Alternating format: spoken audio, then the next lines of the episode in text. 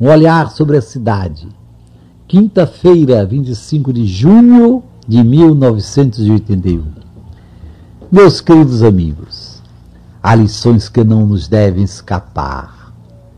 Diante do colar, belo como um sonho, admirei sobretudo o fio que unia as pedras e se imolava anônimo para que todos fossem um sem o fio, que nem aparece, no qual ninguém pensa, haveria colar?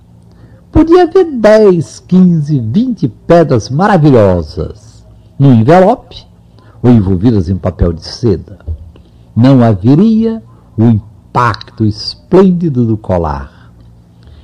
É tão importante trabalhar na sombra, não em conspirações de morte e destruição, trabalhar na sombra para o bem, unindo.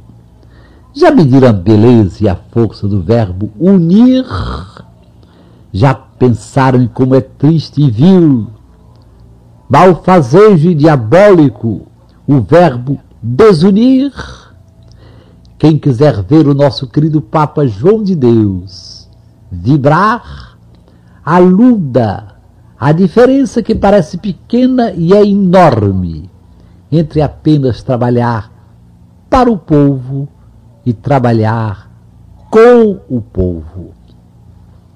Enquanto apenas se trabalha para o povo, o povo continua sendo protegido, necessitado, fraco, a criança incapaz de andar com os próprios pés e de usar a própria cabeça.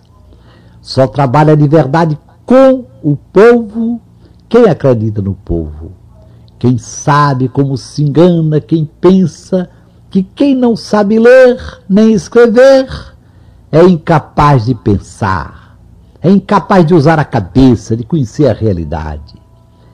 Técnicos preparados para soluções gigantescas que esmagam o povo a serviço de uma minoria ínfima de ricos técnicos que só sabem trabalhar com instrumentos ultrapoderosos.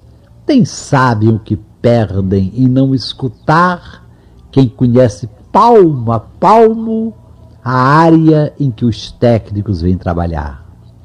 Os super técnicos nem têm condições de entender que quanto mais desumanas são as soluções que eles trazem, tanto mais miséria fabricam na hora mesma em que estão criando sempre mais riqueza para quem já é super rico.